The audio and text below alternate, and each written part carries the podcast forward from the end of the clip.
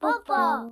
日のトピック教えて今日はね、インタラクティオだよ。インタラクティオヨーロッパ、リトアニア初のリモート通訳プラットフォームなんだよね。で、これがね、コロナで急成長。2014年に創業したんだけど、お客さんに、顧客にはね、国連とか EU のこう欧州委員会とか、BMW、JB モルガン、マイクロソフトなんかに利用されてんだよね。で、今回大型のラウンド、シリーズ A なのに US dollar 30 million、30億円の調達を果たしたんだ。おー、すごいよこれはすごいっすね。ポッポでもさ、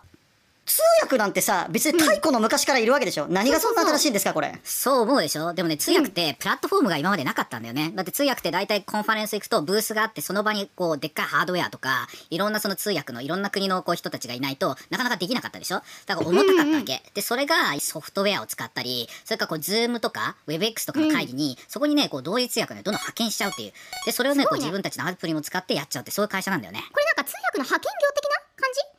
そう、両方、そのダブルサイドっていうことで、その通訳者もそのプラットフォームに乗ると仕事が取れるし、通訳が欲しい人もネットワークを使って、えーそういうこう通訳機能がね、えー自分のコンファレンスとか、あるいは会議で使えちゃうって、そういう形になってるんだすよね。ごいね通訳エージェントとかも採用してんだけど、1000人以上のフリーランスの通訳がいっぱいいるわけ。だからすごくね、みんなにとってね、いいサービスになってるんだよね。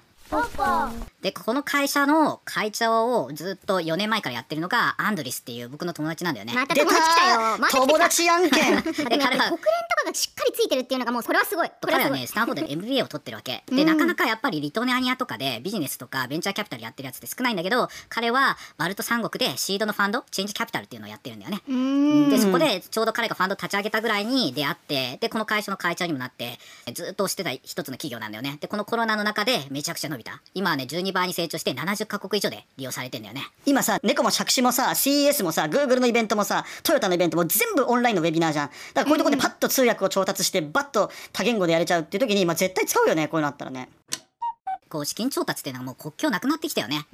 彼みたいなのが特にいると国際的な大型調達を可能にして、えーフィデリティ系のエイトローズとかシリコンバレーの VC とか、あとね、スカイプの co-founder なんかからもね、調達してるんだよね。うーんすごいね日本にいた通訳さんがここのインタラクティオを使って仕事を得るってこともできるわけだもんねそう、アジアはまだまだ未開拓なんだけれども、これから入ってくるよね。うーんレイ、これ、俺たちもこの通訳使って会話しようよ。え日本語喋ってるじゃん私たちああ、でも、ナオの言ってることたまによくわかんないな。やっぱ必要なのかインタラクティオポッポ Today's topic was Interactio. Interactio, a Lithuania-based startup, offers digital tools to connect meetings with certified interpreters. It works with more than 1,000 freelance interpreters. They can do the real-time interpretation remotely by watching and listening to a stream of the meeting. Thanks for watching!